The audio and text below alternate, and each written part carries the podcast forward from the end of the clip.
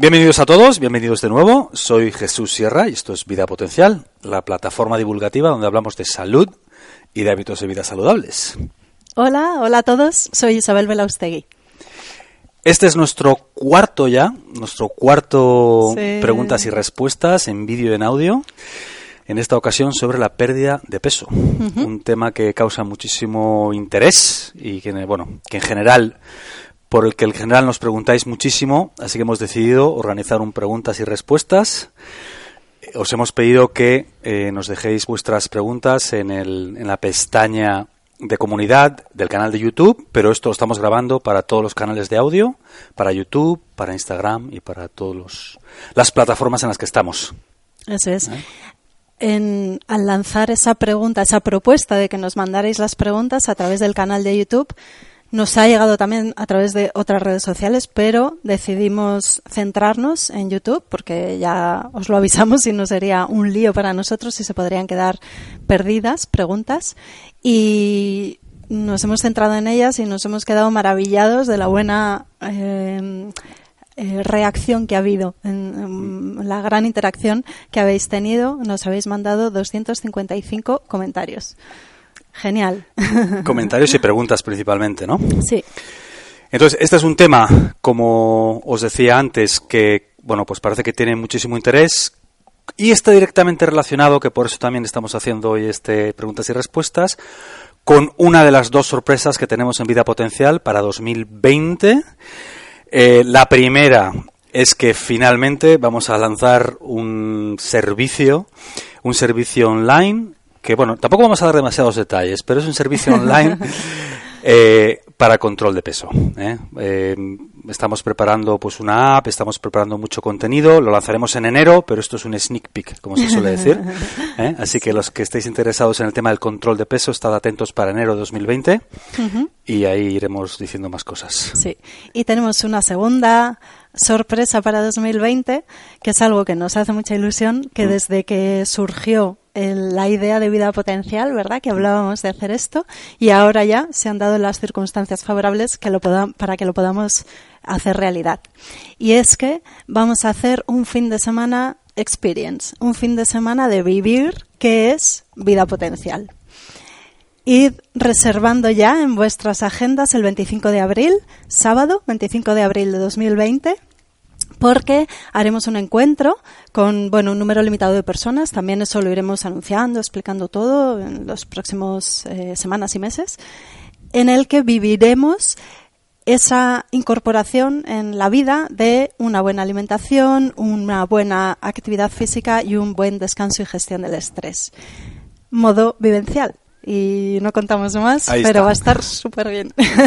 Entonces, estad atentos en, en, vidapotencial.com. Por cierto, voy a meter aquí mi cuña. Si todavía no estáis suscritos a la newsletter de Vida Potencial, es que no estáis al día.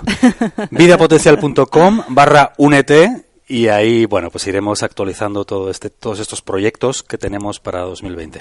¿eh? Y si no estáis suscritos, pues entrad de vez en cuando en vidapotencial.com y ahí pues daremos más detalles sobre el servicio de asesoramiento nutricional para 2020 y la primera Vida Potencial Experience.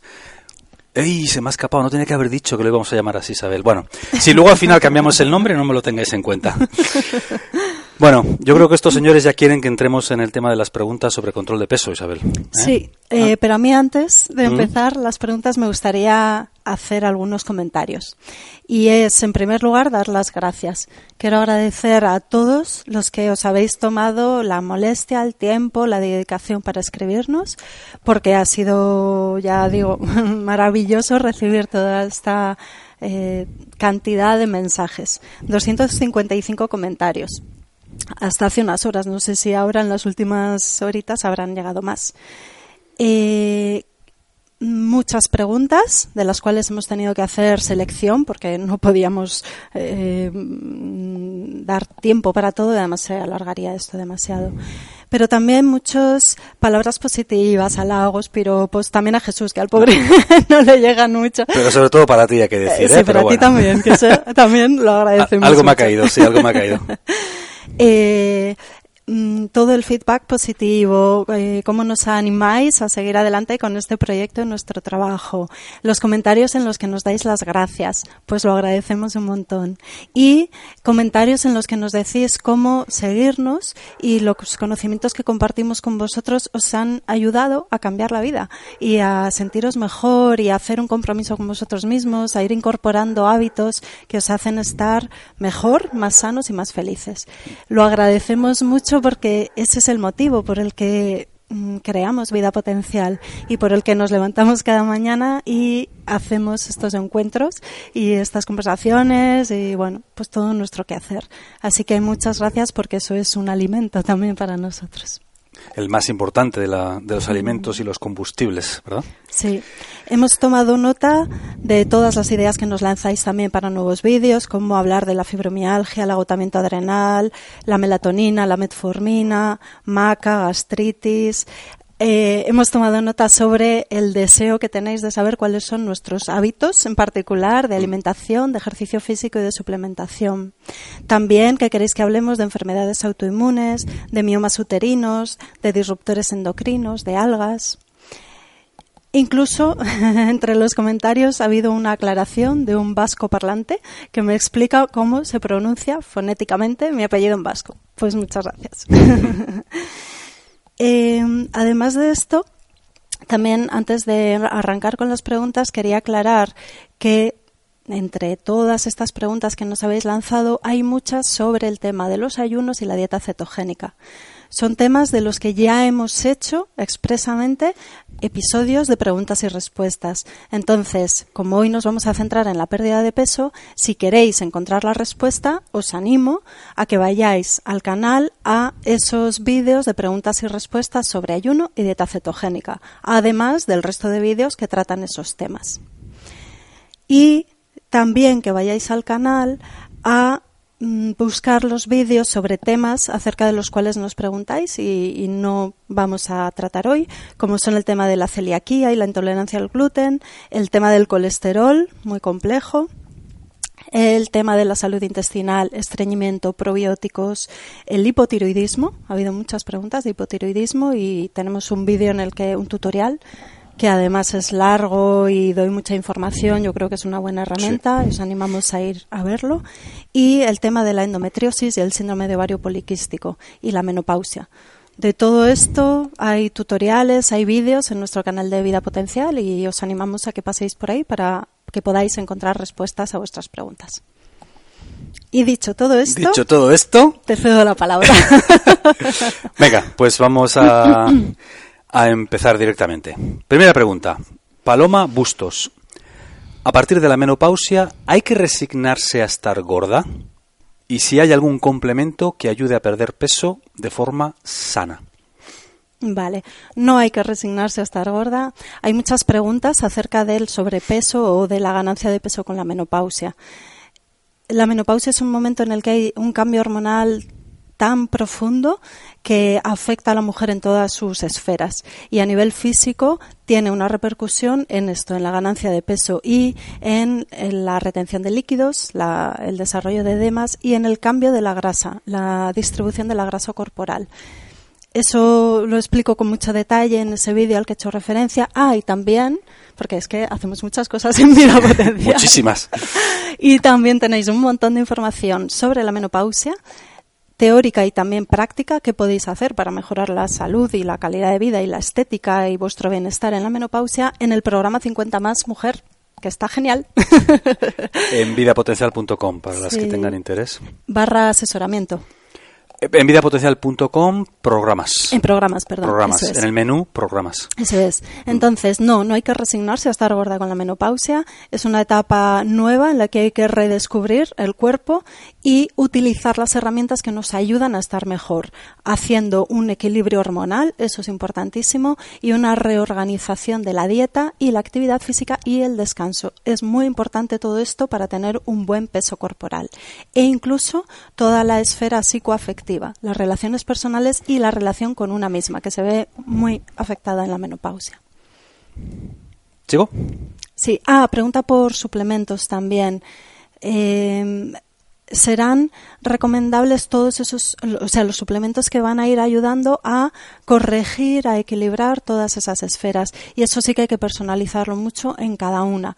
Entonces, de nuevo, id a esos vídeos en los que contamos las cosas con más detalle, al libro de la menopausia que tenemos también en Vida Potencial y después ya para, para personalizar las necesidades, acudid a un profesional competente que os pueda asesorar. Venga, siguiente pregunta. Sí. Misael Martínez. Hola.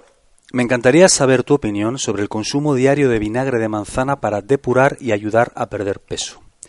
Igualmente quisiera saber qué piensas sobre el consumo de aceite de recino, obviamente solo esporádicamente, tanto para bajar de peso como para limpiar profundamente el organismo.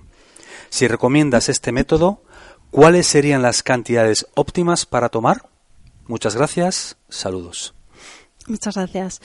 El vinagre de manzana tiene el objetivo de favorecer la digestión y la función del hígado, en la digestión y el metabolismo de los alimentos y los nutrientes. Entonces es un complemento o un, em, un elemento más en la dieta muy interesante para hacer esto, eh, colaborar a esas funciones de una manera muy natural. El aceite de ricino, sin embargo, es una herramienta que tiene un mecanismo de acción más agresivo. Eh, lo que hace es estimular un vaciado del intestino porque hace una irritación de la mucosa del revestimiento interno del tubo intestinal, del tubo digestivo y además porque atrae el agua, de manera que se produce como una respuesta de alarma para el tubo digestivo y estimula el vaciamiento.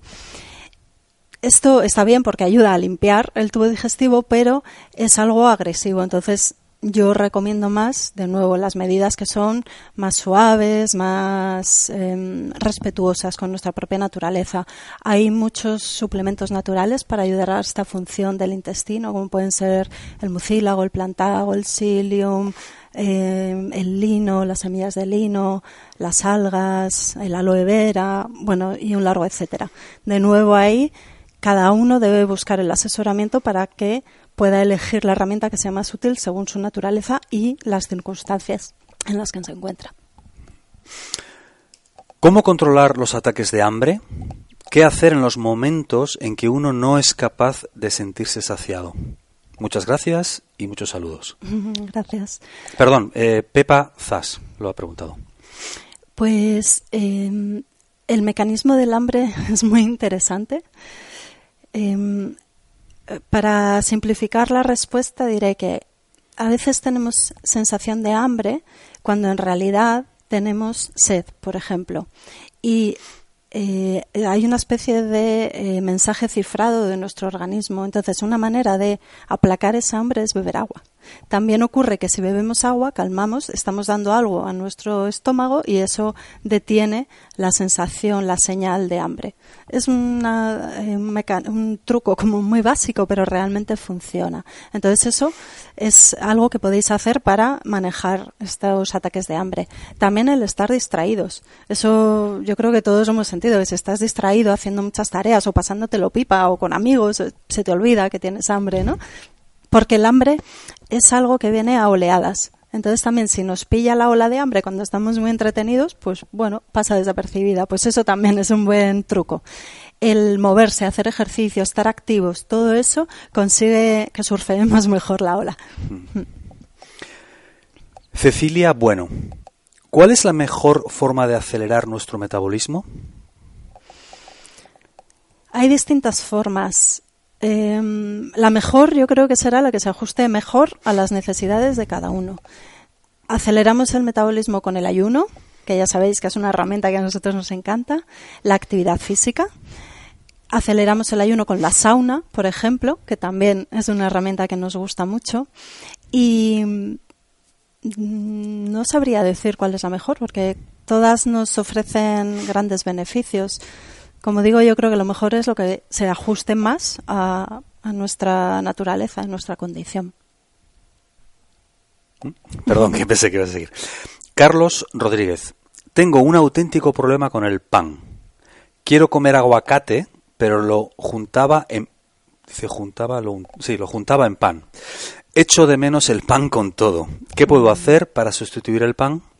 Gracias por vuestra ayuda. Pues un buen sustituto del pan puede ser un pan cetogénico, un pan keto, por ejemplo, que en lugar de utilizar harina de algún cereal, pues utiliza harina de coco, harina de almendra, por ejemplo. Eso es un buen truco. O si no, que esto eh, le sucede a muchas personas que necesitan untar, necesitan masticar el crujiente, pues ahí va bien utilizar, por ejemplo, crudités, pues tiras palitos de zanahoria. Entonces untas el aguacate o el hummus, el taín, ahí, ¿no? En la zanahoria, en el pepino, en estas barritas vegetales que no van a aportar ni las calorías ni los inconvenientes que pueden tener el pan y otros eh, cereales o frutos secos, por ejemplo, o poner unas semillitas, hacer un guacamole y añadirle algo que sea crujiente, así de este tipo, pues eso, por ejemplo, unas semillas o unas em, espinacas eh, mm, como escaldadas o fritas, nada, un momentito en aceite. Entonces se hacen crujientitas y ya tenemos algo con lo que untar. A ver si eso sirve. Esperanza García pregunta, enhorabuena y gracias por la ayuda que nos brindáis. Para adelgazar hay quien opina que es aconsejable hacer cinco comidas al día y quien opina que es mejor el ayuno. ¿Podrías explicar las diferencias que podemos obtener en cada uno de esos dos casos? Gracias. Este tema, además, había varias Hay varias preguntas, en esta línea, sí. y tiene mucho sentido porque eh, durante años hemos estado oyendo esta recomendación de que hay que hacer tres y cinco comidas al día y comer cada tres horas. Y de pronto ahora se está hablando del ayuno, de lo bueno que es, el ayuno intermitente, de comer una vez al día. Em, en realidad yo creo que todo aporta beneficios. Por ejemplo, bueno, por un lado, eh, aunque se nos ha estado diciendo esto durante años, lo que sabemos ahora con la investigación es que no hay una diferencia significativa en la respuesta para el control de peso entre comer cinco veces o comer tres o comer una, porque depende, de nuevo, y como siempre digo, de las necesidades de cada uno. Y, por supuesto, de la selección y la combinación de alimentos que hagamos. Parece que estas recomendaciones han venido muy reforzadas por la industria alimentaria, porque sobre todo toda la industria de los aperitivos, porque si hay que comer cinco veces al día, claro, pues más veces hay que comprarse un aperitivo y un snack y beber un refresco entre horas o un zumo. Entonces hay que hacer, bueno, el filtrado también sabiendo esto. No obstante, hay personas a las que les viene muy bien comer cinco veces al día o tres y otras a las que les viene bien una. Entonces, ¿en qué momentos puede ser beneficioso hacer cinco comidas al día? Desde mi experiencia, creo que en los casos en los que hay un gran desorden respecto a la alimentación, a los hábitos alimentarios, hay mucha exigencia, personas que, se están pidiendo más de lo que pueden hacer, les genera mucho estrés, realmente tienen mucha ansiedad por la comida, pues si esas personas tienen un orden y saben que cada tres horas van a poder hacer una ingesta, bien hecha, de alimentos bien seleccionados, bien combinados. Entonces eso les da una serenidad y una calma que es importantísima para el control de peso, porque toda esa ansiedad y el estrés que están detrás de una exigencia mayor de la que podemos asumir nos bloquea también eh, la pérdida de peso. Y sin embargo, el ayuno, el ayuno intermitente, el hacer una sola ingesta al día, tiene muchos beneficios a nivel de la salud y del control de peso. Entonces eso será genial para una persona que esté muy eh, preparada, que tenga una personalidad pues eh, que pueda manejar eso mejor, que sea más sosegada quizá, o que lleva un ritmo de vida súper intenso, entonces le da mucha calma solo tener que, hacer una comida al día.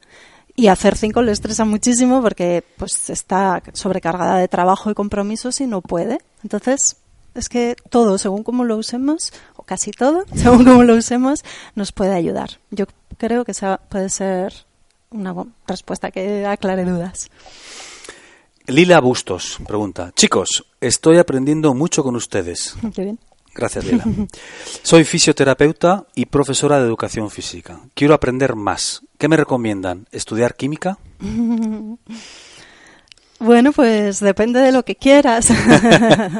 Estudiar química es muy buen punto de partida, te va a dar una base teórica muy útil sobre la que luego apoyar conocimientos más concretos, ¿no? más aplicables en el día a día. Estudiar medicina, por supuesto, farmacia, farmacología, nutrición, Además, en los últimos años se ha desarrollado mucho todo el estudio de la nutrición. Hay carreras, grados muy bien eh, diseñados de nutrición. Esa también puede ser una vía muy interesante. Todo lo relacionado con la salud seguro que te va a aportar un montón. Y luego, una vez que tengas los conocimientos teóricos básicos, seguir estudiando, acudiendo a cursos, conferencias, escuchando podcasts, vídeos, porque luego hay que ir bueno, eh, alimentando todas esas eh, esferas de conocimiento. Carlos Romero. Esta es un poco larga, pero es muy interesante, la voy a leer, ¿vale? Hola Isabel. He estado haciendo durante tres meses ayuno intermitente de 24 horas. Hasta ahora todo iba muy bien, perdí 18 kilos, 18 kilos, perdón, y aún me quedan 30 más por perder, pues a causa de mi lesión estuve en cama durante un año y obtuve una fantástica obesidad mórbida. Pero me he quedado estancado en la pérdida de peso y no sé qué estoy haciendo mal, pues las rutinas son las mismas a excepción de que no puedo hacer el mismo ejercicio que antes a causa de un pinzamiento en el nervio femoral. Soy consciente de que esto puede influir, pero de ahí a quedarme estancado al 100% no lo entiendo. Por cierto, el ayuno lo hago todos los días, aunque ahora me cuesta horrores. A la espera de tu contestación, un saludo. Muchas gracias, Carlos. Pues eh, aquí hay tres aspectos, creo que son muy importantes. La actividad física es fundamental.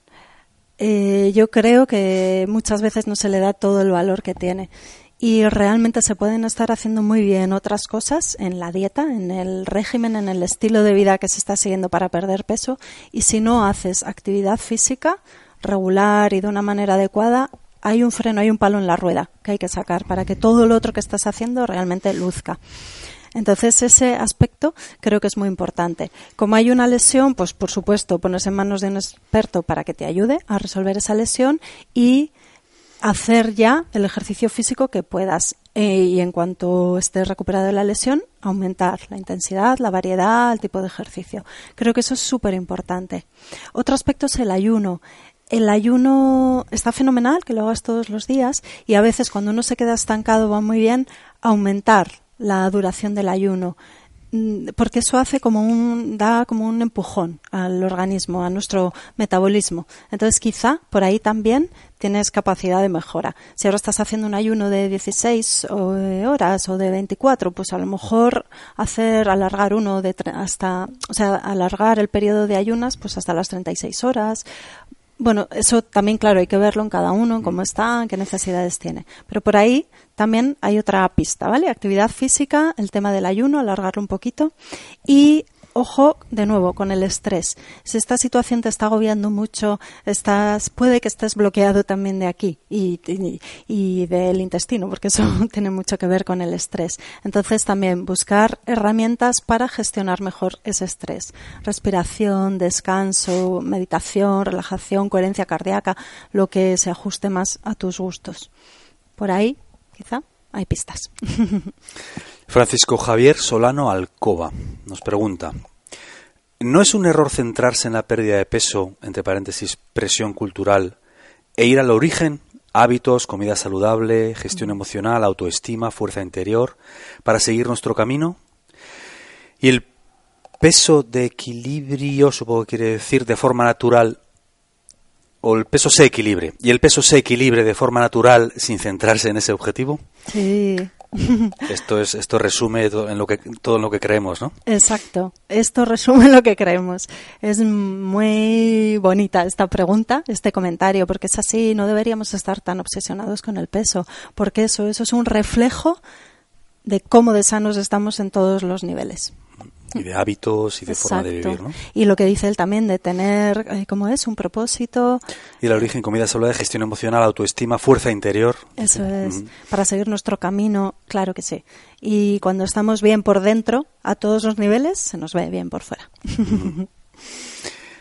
Emanuel G. Hola Isabel. Primero de nada, quiero agradecerles por todo el conocimiento que nos brindan a través de esta plataforma a todos aquellos que estamos interesados en llevar un estilo de vida saludable y acorde con la naturaleza. Ahora, la pregunta. Tras una etapa de volumen en la cual incluso se pudo haber llegado a un porcentaje de grasa del 19%, ¿cuáles son las claves para bajar dicho porcentaje afectando lo menos posible a la masa muscular obtenida. Todo esto orientado hacia un somatipo endomorfo. Somatotipo, perdón. Somatotipo endomorfo. Eh, luego hace otra pregunta, si, si quieres contestamos a esta o contestas a esta y luego a la segunda, porque son dos preguntas diferentes. Vale. Vale. Eh, esta pregunta también refleja la inquietud de muchas personas, según mm. hemos visto, ¿verdad? esa preocupación con perder grasa sin perder músculo o perder peso sin perder masa muscular. En realidad tampoco hay secretos mágicos. Es buena dieta, actividad física de nuevo, insisto otra vez, el tema del estrés, el descanso, y lo subrayo porque es algo también a lo que no se le da mucha importancia y la tiene de verdad. También la cronobiología, ajustar bien los horarios. Por ejemplo, puede ocurrir de nuevo que lo estamos haciendo todo muy bien y cenamos muy tarde pues la hora a la que cenamos tiene un impacto tremendo en nuestro control de peso, porque a partir de en torno a las 8 de la tarde, nuestra insulina es como más reactiva a la elevación de glucosa, ¿no? Entonces, si metemos alimentos, si cenamos más tarde de las 8 o a las 10 o a las 11 o a las 12, como hacen muchas personas, entonces va a haber como una hiperrespuesta de la insulina. Y una insulina alta es sobrepeso, obesidad, acumulación de grasa. Entonces, pulir los detalles. Si ya estáis en, ese, en esa fase, hay que centrarse en los detalles. Un morfotipo eh, endomorfo, un somatotipo endomorfo es más compacto, tiene más masa muscular, más densidad, entonces le va a costar menos ganar masa muscular y eh, va a estar un poquito ahí como protegido de la grasa, pero tiene que ser muy cuidadoso con estos detalles. Y la segunda parte de su pregunta es, y otra pregunta sería, ¿cuáles son las recomendaciones para bajar de peso para un ectomorfo con un alto porcentaje de grasa, que usualmente no ingiere sus calorías basales y posiblemente tenga el cortisol elevado? Muchas gracias y que disfruten de unas excelentes fiestas. gracias. El, el somatotipo ectomorfo es el alargado, el de mm, brazos y piernas más largas, el longilíneo. Y dice que no ingiere las calorías. Que usualmente no ingiere sus calorías basales. Sí, y sin embargo tiene más grasa. Eso tiene mucho que ver con el estrés, porque ha dicho algo, ¿no? Del cortisol. Sí, que posiblemente tenga cortisol elevado. Pues quizá en esa persona hay que centrarse en ese tema del estrés, porque el cortisol elevado es eh, consecuencia de unos altos niveles de estrés eh, o estrés mantenido en el largo plazo y eso es un bloqueo para el control de peso y eso hace ganar grasa. También, de nuevo, como lo he comentado, me viene a la cabeza el tema de la cronobiología, la hora a la que se cena, que sea temprano y también el tener un sueño reparador profundo. Cenar bien, prontito y de una manera ligera y alimentos bien combinados, cocinados, etcétera, nos permite tener un sueño profundo reparador. Y cuando no dormimos, no dormimos bien, no tenemos un sueño profundo, aumenta el desarrollo de sobrepeso, de hipertensión, de diabetes. O sea que es otro aspecto que también puedes tener en cuenta. Ricardo Sifontes. Hola doctora y gracias por su información valiosa. Dejé de comer carbohidratos refinados hace más de dos años, pero he perdido demasiada masa muscular y peso. ¿Qué puedo hacer? Mm. De estas también hay varias, ¿verdad? Sí. Pues lo mismo, no hay secretos. Comer bien, entrenar, descansar. En ese caso, habrá que hacer una dieta rica en proteínas, moderada en proteínas, con grasas saludables y que la fuente de hidratos de carbono venga de los vegetales y bueno, pues quizá una persona así sí puede meter un poquito más, más carga de carbohidratos de, mm, eh, de vegetales, de verduras que sí que tengan, bueno, un poquito más alto índice glucémico, pues la calabaza, las judías verdes, el boniato, alimentos así. Sigo. Sari Salgado. Hola Isabel. Todo está claro, comer bien, hacer ejercicio, etcétera. Pero a mí lo que me falta es la motivación para continuar. ¿Podrías hacer un vídeo sobre cómo ponerle ganas? Esto no es una pregunta, pero la quiero leer para que hagas una respuesta a este comentario, ¿no? Sí, porque también es una cuestión que se plantea muchas veces y de hecho tenemos en mente también el hacer algún vlog sobre motivación eh, eh, explícitamente, ¿no? Es un tema muy importante. Yo creo que lo más importante es que la motivación nazca de uno. Si tú no quieres hacer algo, da igual lo que te cuenten, lo que te ayuden, lo que te venga, lo que te regalen, ¿verdad? Mm. Lo más importante es tener un motivo claro por el que quieres hacer algo y luego desde luego nutrirte de ejemplos, de datos, de información, de personas que te pueden ayudar en ese camino. Bueno, tomamos nota, ¿eh? Para hacer algo más desarrollado. Eh, Josefine Molina hace una pregunta clara y muy concisa. ¿Cómo puedo hacer para bajar de peso? Esto es concreción eh, en su máxima expresión. Está fenomenal. Comer bien, hacer actividad física y descansar. La respuesta también clara y concisa. Eh, Bárbara L. Hola, después de que, me, de que me diagnosticaran SOP y resistencia a la insulina, llevo un año y medio alternando dieta keto con low carb y hago ayunos diarios de 16-8. Algunos de más incluso. Aunque estoy delgada, algunos de más. Ah, algunos ayunos más largos, supongo que quiere decir, vale. Y aunque estoy delgada, no hay manera de eliminar la grasa de mi barriga que ni siquiera estaba antes de empezar esta dieta. ¿Cómo puedo acabar con ella de una vez? Gracias, sois geniales. Gracias. Eh, el, SO el SOP es el síndrome de ovario poliquístico. Eh, y la resistencia a la insulina. Esto refleja que hay una alteración hormonal. Cuando acumulamos grasa en la barriga, eso está reflejando normalmente que hay un eh, problema, una dificultad precisamente en la eh, gestión de la insulina. Entonces, por ahí hay una pista. Hay que resolver eso para que se pueda normalizar el peso, como lo que decía el comentario de antes. El peso va a ser un reflejo de lo que está ocurriendo dentro. Eh, que no estuviera antes de empezar esa dieta probablemente es porque estaba ahí pero no se veía porque al hacer la dieta y perder un poco de peso ha quedado como más a la vista esa grasa que se queda acumulada en esa zona. Así que pienso que aquí lo prioritario es regular el eje hormonal eh, de hormonas sexuales y le hace conseguir un equilibrio en el funcionamiento de la insulina. Ana Benito. Hola, me diagnosticaron Hashimoto y desde que empecé con el Eutirox estoy hinchada, gorda, me cuido mucho la alimentación y hago hora y media de ejercicio intenso al día, pero nada cambia mi situación. Ningún endocrino ha podido ayudarme y ya me afecta a nivel emocional. Padezco de muchos gases y hay tardes que no me puedo ni vestir. ¿Podría, podríais vosotros, tendríais, perdón, tendríais vosotros una solución a mi problema? A. No consumo ni gluten ni lácteos. Vale. Em, Ojalá tengamos la solución. Yo voy a dar una pista. Creo que aquí hay un problema muy importante a nivel intestinal. El, el intestino mm, concentra la salud de todo el organismo. Cuando hay un problema de tiroiditis de Hashimoto, hay que estudiar muy bien cómo está el intestino y regularlo, porque hay una relación directa. Que tengas tantos gases, que te hinches tanto, está reflejando que hay una alteración a nivel intestinal. Entonces creo que esa puede ser la pieza clave que se está escapando eh, para poder mejorar todo el cuadro. Es como si ahora estuviéramos mirando solamente una parte, pero es que hay otra que se está descuidando y que es fundamental para que todo el conjunto se equilibre. Ah, y una cosa más es, hay que ver si esa hora y media de ejercicio intenso cada día está bien o está suponiendo un, eh, un estrés excesivo al organismo y eso está también alterando a la función tiroidea y al intestino. Espero que esto ayude.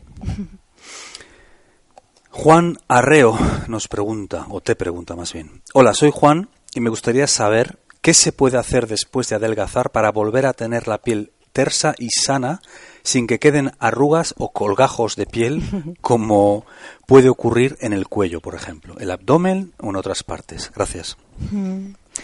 Pues, em, de nuevo, el conjunto de una vida saludable también se refleja aquí.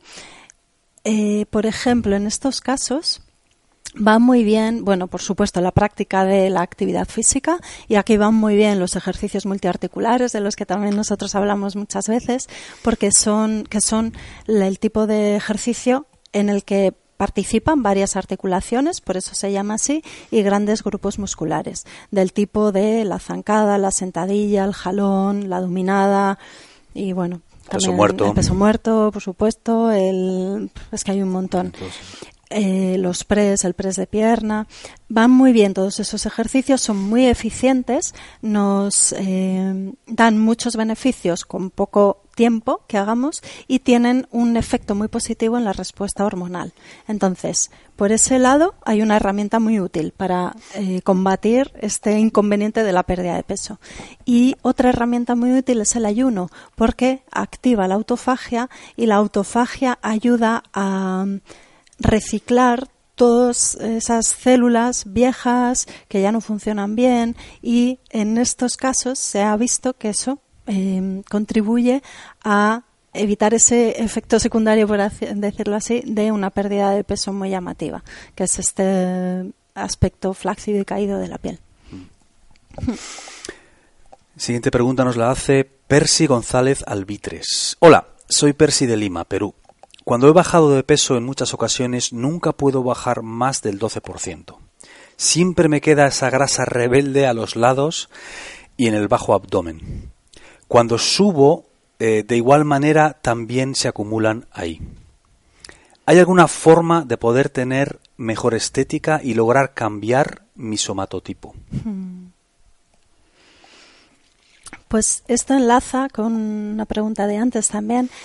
Eh, tenemos dos tipos de obesidad, la masculina y la femenina, eh, de una manera así muy sencilla, que tienen que ver con los niveles de hormonas sexuales. Y tenemos distintos tipos de acumular la grasa en función del problema de base principal que tenemos detrás. En este caso, que lo acumula en la parte baja del abdomen y los lados, entiendo que por aquí, ¿no? Como el mm. flotadorcito. Esto tiene que ver con la resistencia a la insulina, de la que hemos hablado antes, y el flotador con la falta de actividad física. Entonces, Ahí ya tenemos tres herramientas. El control del equilibrio de las hormonas sexuales. Según la edad, si nos acercamos a la menopausia, se va a ir acumulando más grasa en la zona abdominal y nos vamos como hinchando. Segundo, el control o la mejora de la función de la insulina y bajar los niveles de insulina, por ejemplo, haciendo una dieta cetogénica o al menos una dieta low carb, baja en carbohidratos. Y tercero, la actividad física, que sea regular, que sean ejercicios físicos eficientes, que, que nos permitan movilizar toda esa grasa. Y el ayuno, como siempre, muy buena herramienta para quemar grasa de reserva.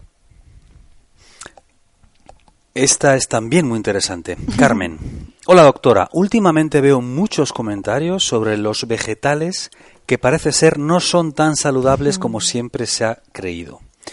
Yo los consumo a diario porque me encantan y ya no sé qué comer para mantener mi peso y salud estables. Se habla mucho de los vegetales últimamente, ¿no? Sí, y se va a hablar. De esto también en vida potencial iremos hablando más. Sí, sí, sí, sí. Em, hay dos problemas con respecto a los vegetales. Uno Mm, que eh, se produce de manera natural, que es que los vegetales contienen sustancias que pueden ser antinutrientes para nosotros, sustancias que dificultan la absorción de nutrientes. Por ejemplo, los fitatos, la fibra. Eh, por eso un exceso de fibra no es conveniente. Hay que tomar fibra, pero no en exceso. También porque pueden tener sustancias que em, no que nos impiden la absorción, sino que favorecen que perdamos nutrientes importantes, como por ejemplo los oxalatos de las espinacas. Mm, arrastran calcio, por decirlo así.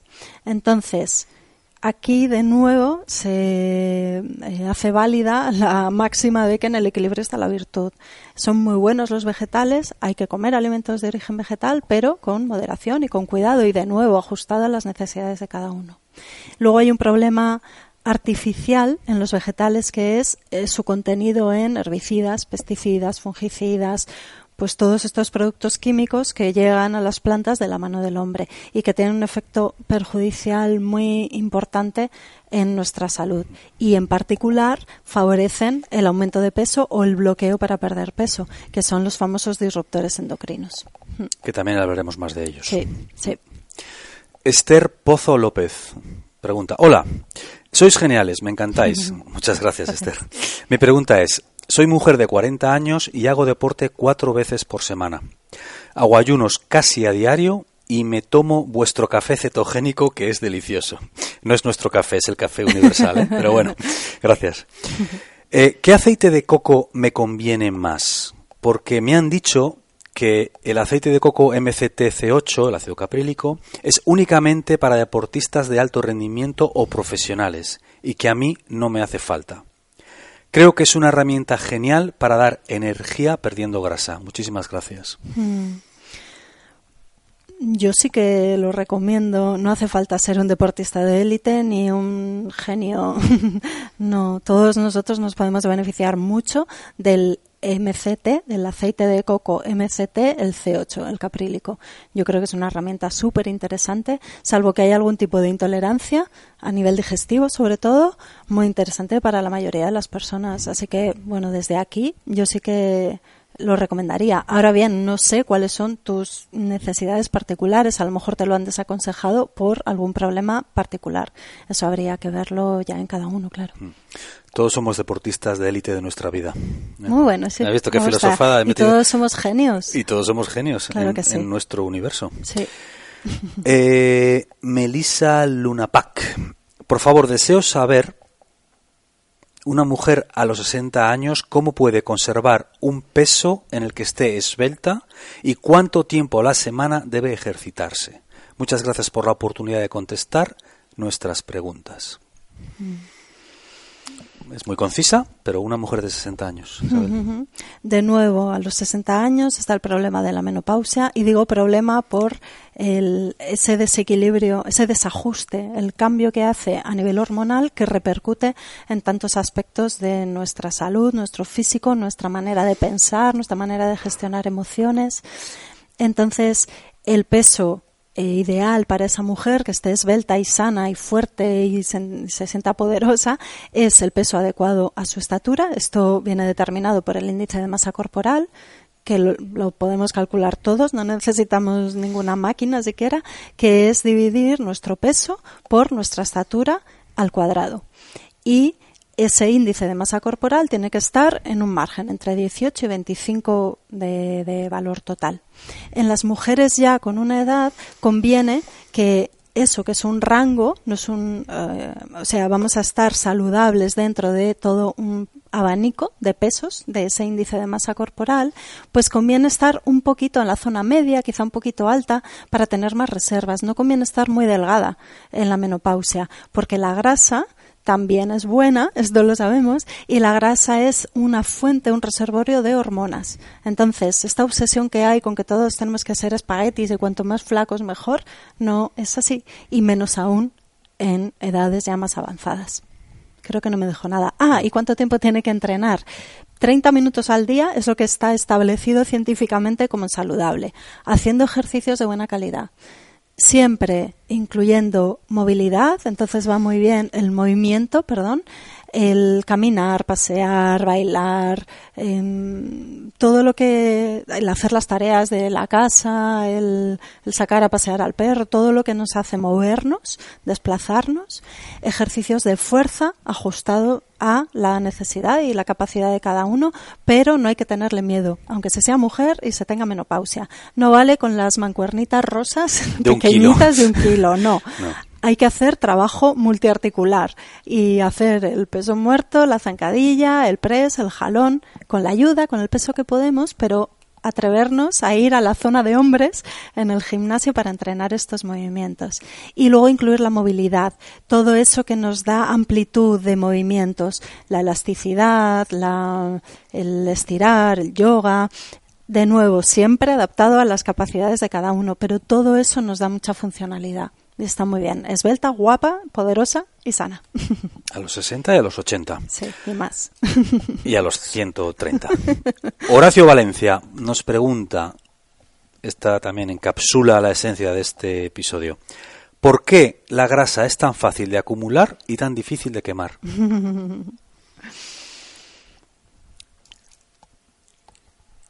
Apunta, está apunta. Para la gente que no está escuchando, que no está viendo en YouTube, Isabel está tomando notas y como dicen en el mundo del podcasting, nunca debe haber más de tres segundos de silencio en el, ¿eh? Entonces, voy a, no te preocupes Isabel, que entretengo a la audiencia. Ya está.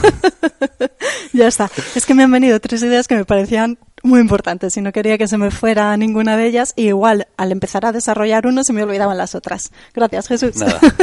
Tenemos que preparar chistes o algo así para cuando, para cuando esto suceda. ¿no? ¿Por qué es tan fácil de acumular y tan difícil de quemar? Primero, porque hemos sobrevivido gracias a la grasa.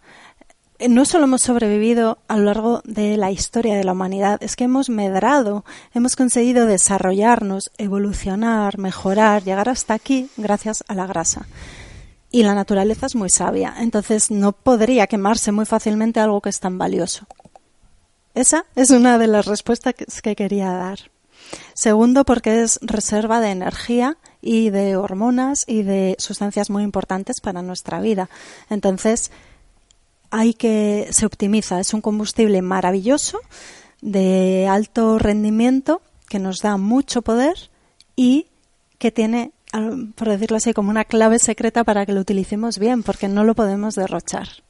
Y tercera idea que no quería que se me escapara es porque para poder quemar la grasa necesitamos tener niveles bajos de insulina y haber agotado las reservas del otro combustible de reserva, que es el glucógeno, que es la glucosa empaquetada. Y es muy difícil hoy en día hacer esto si comemos cinco veces al día, si basamos nuestra alimentación en alimentos de alto índice glucémico, en pan, em, azúcar, em, refrescos. Si estamos haciendo un bombardeo al organismo que impide consumir la reserva que tenemos de glucógeno y bajar a un nivel sustancial los niveles de insulina, no podemos utilizar la llave maestra que nos permite quemar grasa. Eh, hicimos un vídeo no hace mucho sobre este tema, lo explico más extendido y creo que queda muy claro en ese vídeo, o sea que lo dejo por aquí. Vale. Para los que no veis, Jesús está indicando con el dedo. Para los que nos están oyendo en audio, estoy indicando con el dedo donde va a aparecer en YouTube eh, el mensaje del vídeo. Mm, espero que eso, que esa respuesta haya servido. Hay más, ¿eh? todo es mucho más complejo de lo que mm. podemos contar en segundos. Pero bueno, creo que hay tres piezas claves para entender esto. Em, a ver, tengo que ir escogiendo porque se nos va echando el tiempo encima. Alol MA, Alol MA, no sé. ¿Comer fruta sí o no? ¿Cuál es la mejor dieta que aconsejas para bajar de peso? ¿Keto, Duncan, paleo, carnívora? Y otra pregunta, ¿qué piensas sobre Herbalife y sus batidos sustitutivos? ¿Ayudan? Muchas gracias por tu ayuda. ¿Cuál es la mejor dieta y qué piensas de los batidos sustitutivos? Y si fruta sí o no, ¿no? Ah, perdón, y fruta sí o no, que son tres preguntas, es verdad. Sí. Vale, pues eh, fruta sí o no depende de cada persona, del momento en el que esté, el momento vital, de su naturaleza, del tipo de dieta que esté haciendo. Si está siguiendo una dieta ceto, pues fruta no. Eh, si está haciendo una dieta macrobiótica, fruta muy poco. Si está haciendo una dieta vegetariana, probablemente haya mucha más fruta, o sea que eso depende. Ahora, desde vida potencial, la recomendación es fruta, bueno, en poca cantidad, se ha mm, sobre recomendado el consumo de fruta.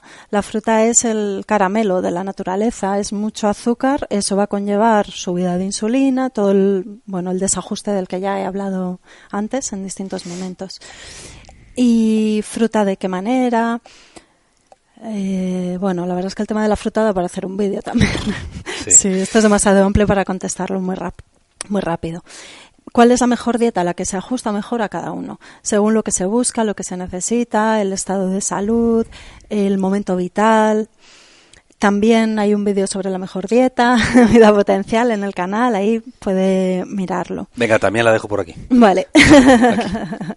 y el tema de los batidos o dietas que se basan en el uso de batidos, yo lo considero limitado.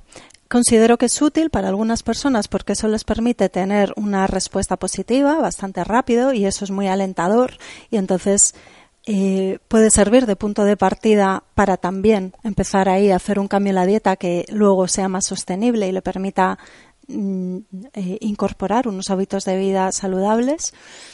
Pero en sí eh, no, no, es em, sostenible en el largo plazo. Entonces yo creo que tiene como esa cara y esa cruz. Mm. Miguel Ángel Cantuta González eh, nos pregunta, o te pregunta, insisto, más bien a ti. ¡Wow! Con solo ver la cantidad de comentarios ya no me, ya no me dejaron de escribir nada. Ja, Bien por ustedes, chicos. Solo se alcanzan a responderme. Trabajo en turno nocturno y he leído que esto a la larga genera sobrepeso. ¿Qué hábitos puedo adquirir para evitarlo? Súper importante el tema del trabajo de turnos y también de eso tenemos pendiente mm. hacer vídeo. Eh,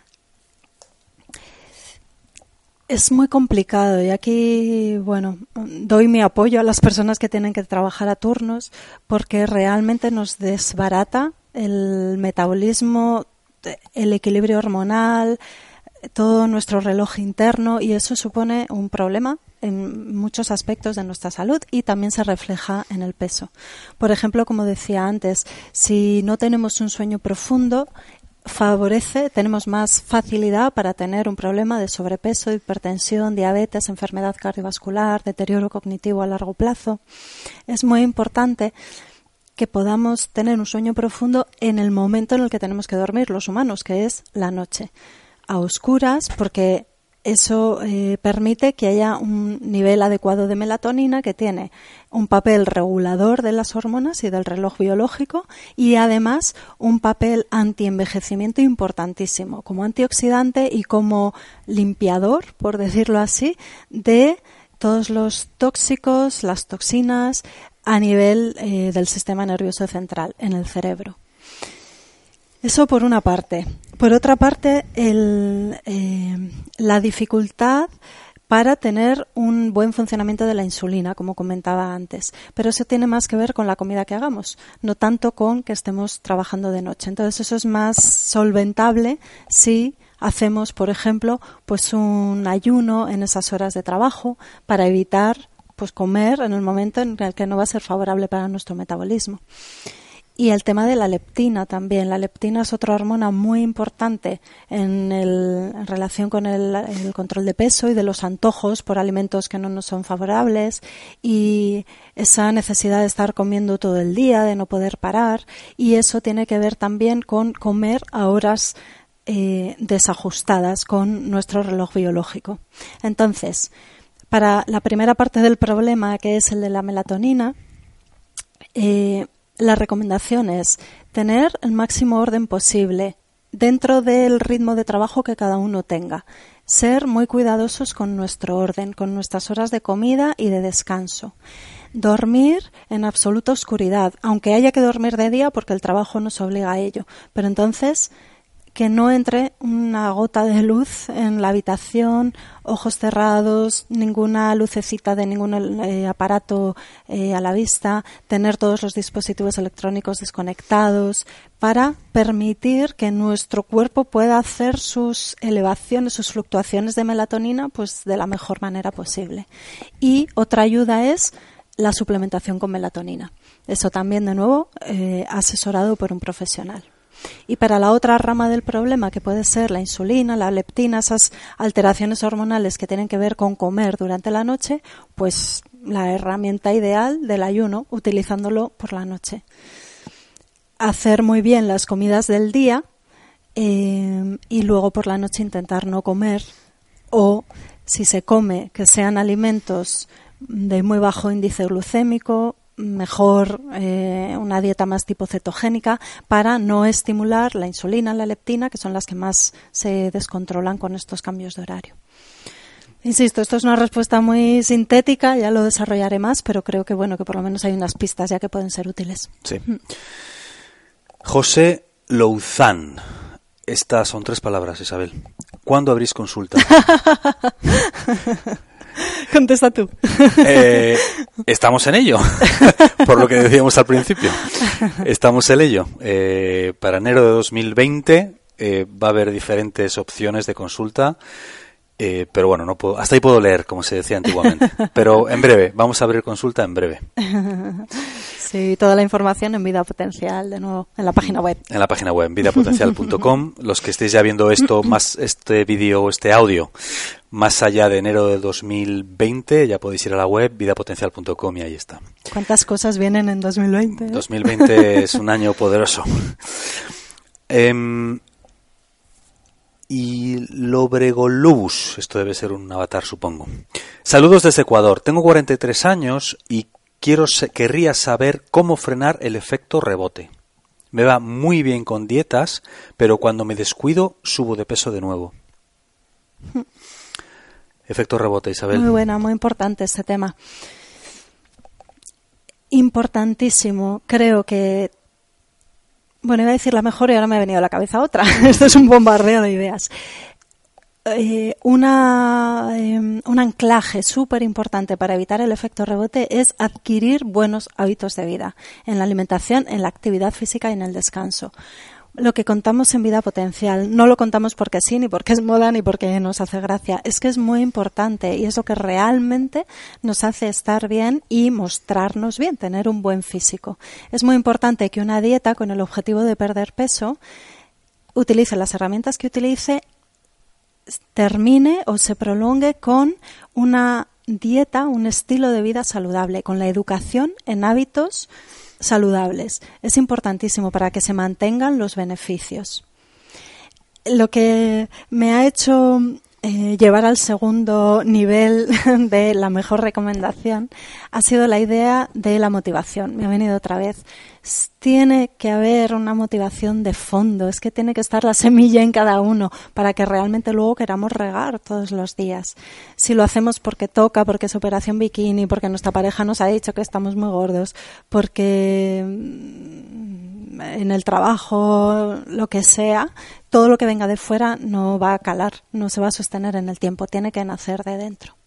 Y luego, algo que es muy importante en relación con el efecto rebote es el consumo de alimentos light y los edulcorantes artificiales.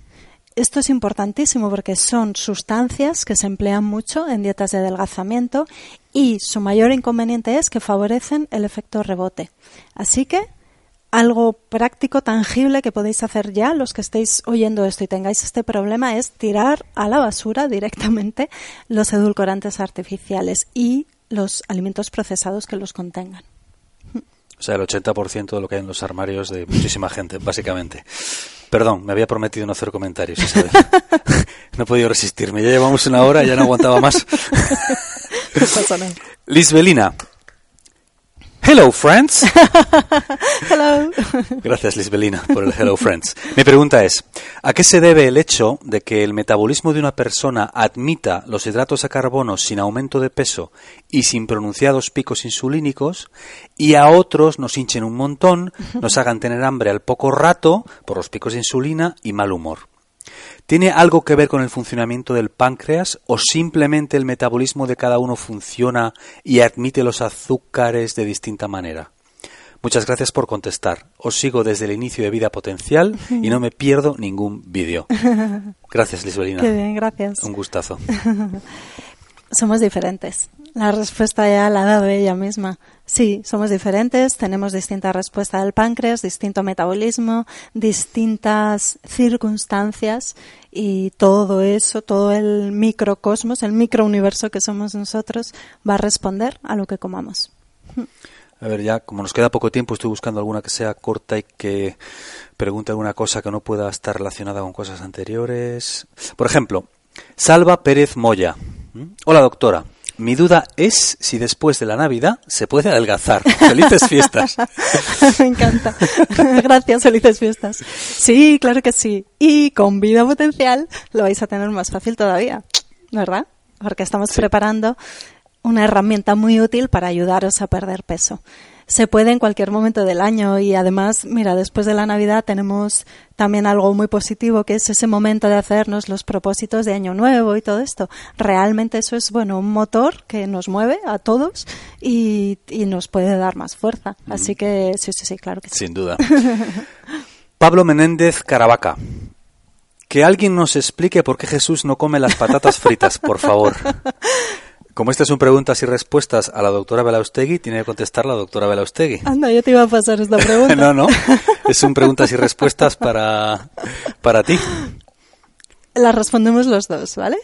Porque tú, tú da la razón eh, nutricional que hay detrás. O... Vale, y luego la tuya, que yo creo que es lo que estás y luego yo, Y yo doy la emocional. Pero primero, no, pero es verdad que mucha gente quiere saber. Esto viene a colación de que hace poco hice un post en Instagram en el que decía que nunca como patatas fritas, jamás en mi vida.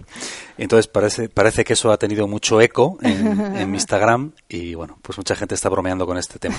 Entonces, ¿qué hay de malo con las patatas fritas primero nutricionalmente? A nivel nutricional, por un lado, las patatas son solanáceas. Las solanáceas eh, las patatas pertenecen a la familia de las solanáceas, que son vegetales que eh, se caracterizan porque tienen una sustancia que se llama solanina, que es tóxica para los animales, para los insectos y para nosotros los humanos.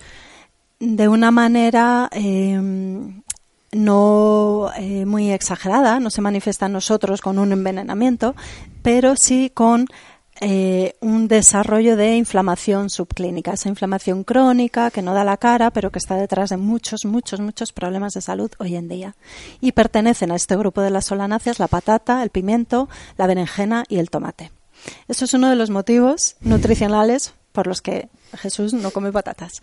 El otro es porque las patatas fritas tienen un índice glucémico altísimo y eso dispara la insulina y eso eh, bueno, pues dispara todo, clic, clic, clic, clic todas las eh, fichitas del dominó de la salud y el control de peso, y el bienestar y la felicidad, etcétera.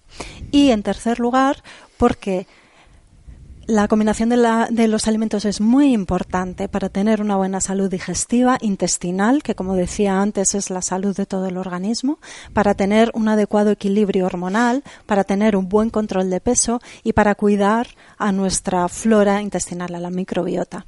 Combinar un filete con unas patatas es combinar muy mal los alimentos. No va a poder haber una correcta digestión y ya se va a desencadenar esa cadenita de efectos adversos.